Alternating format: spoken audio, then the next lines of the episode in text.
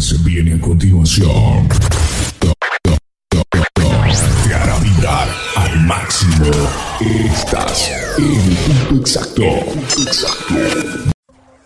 ¿Qué tal? Soy Norberto Corona Flores. Bienvenidos a este podcast titulado El análisis de la reforma de 1993 y 2019. Es preciso mencionar que a esto anteceden cuatro reformas que son la reforma de 1986, 1988, 1990 y 1992. En esta ocasión nos centraremos en analizar la reforma de 1993 y del 2019.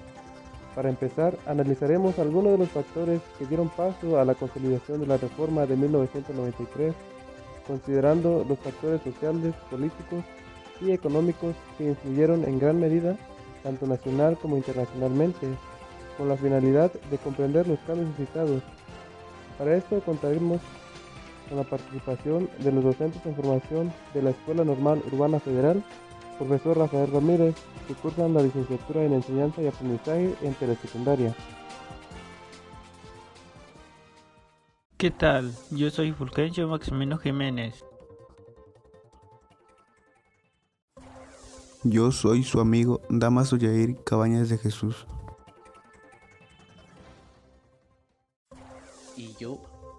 Marco Antonio Desiderio Callejas.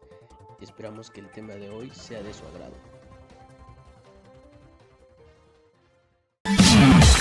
El mundo avanza y no se detiene.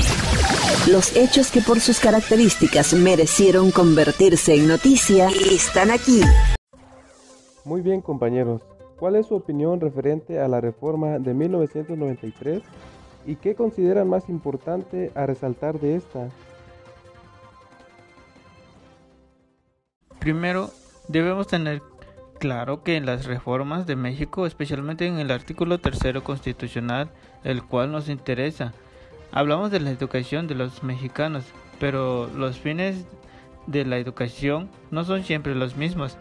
Cambian en el tiempo porque están estrechamente ligados al tipo de hombres y de sociedad que se pretende formar.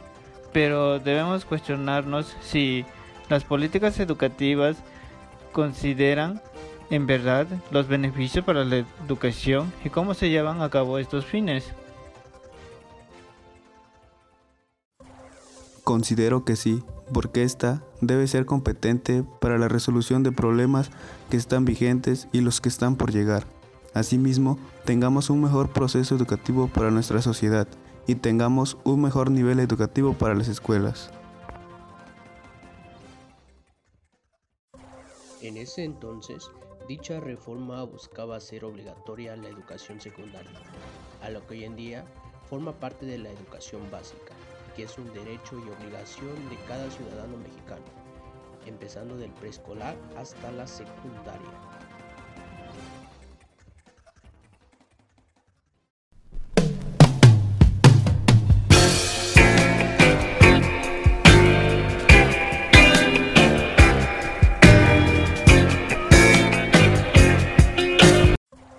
Para entrar un poco en contexto, recordemos que el 18 de mayo de 1992, a la mitad del periodo salinista, se firmó el Acuerdo Nacional para la Modernización de la Educación Básica, por sus siglas ANMEP, mediante el cual el gobierno federal, a través de la Secretaría de Educación Pública, transfirió a los gobiernos de los estados los servicios de educación básica y los de formación inicial y en servicio de los docentes.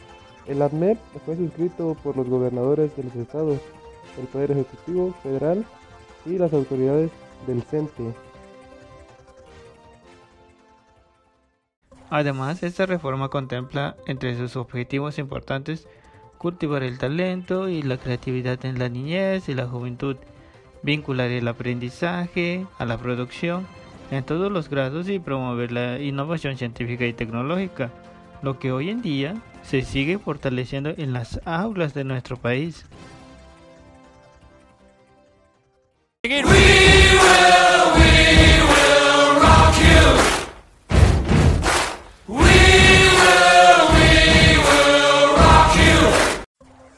Es necesario mencionar que no es la única vez que se han hecho estas reformas y que siempre se ha dado prioridades a ciertos ámbitos a desarrollar en los alumnos, como es el caso del desarrollo personal y social, Y es importante preguntarnos si en verdad estos cambios se ponen en práctica dentro de las instituciones y si el gobierno encargado en verdad pone énfasis en que éstas se desarrollen conforme lo establecido. Hay que recordar que en el año 2012, durante el gobierno de Enrique Peña Nieto, PRI, se reformó el artículo tercero de la Constitución mexicana, en donde se planteaba un nuevo modelo educativo, el cual se pondría en marcha para el año 2018 y hay que reconocer que hubo muchas modificaciones en el tercer artículo con los pasos de los años. En esta nueva reforma en la que actualmente nos rige, me llamó la atención algo muy significativo, que entre los nuevos aportes a la educación se encontró la necesidad de desarrollar las habilidades socioemocionales, lo que se implementó dentro de los nuevos contenidos curriculares.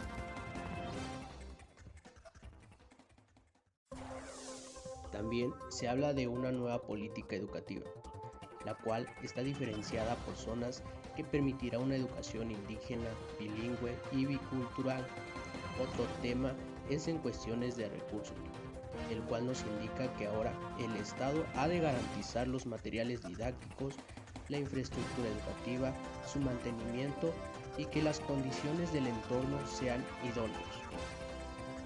Es necesario tener presente que nuestro sistema educativo requiere de una educación humanista y de excelencia pedagógica, que haga del acceso a la misma un derecho universal, que responda a las necesidades que en materia educativa demandan los mexicanos, que reconozcan a las niñas, niños y jóvenes como sujetos de su propio aprendizaje, a quienes les son inherentes la iniciativa, la curiosidad intelectual, la creatividad y se rija por la filosofía y principios consagrados en la Carta Magna.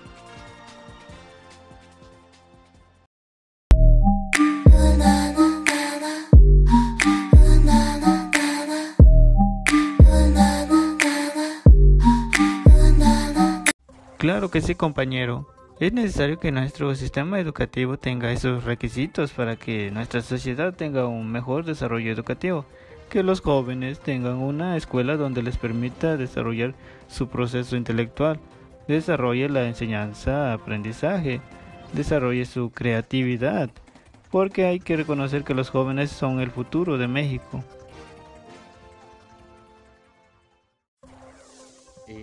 Estas dos reformas analizadas el día de hoy, podemos rescatar algo que es esencial tener presente en cada una de las reformas se avanzó a ser obligatorio un nivel educativo.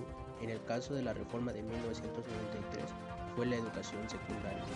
En la del 2019 la educación superior.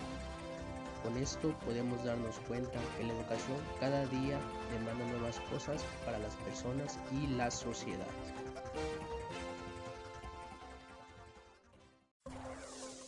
Muchas gracias por la aportación de cada uno compañeros. Y esto sería todo por hoy. Los esperamos en nuestro siguiente programa en donde contaremos con nuevos invitados, donde analizaremos todo lo referente a la reforma del 2002.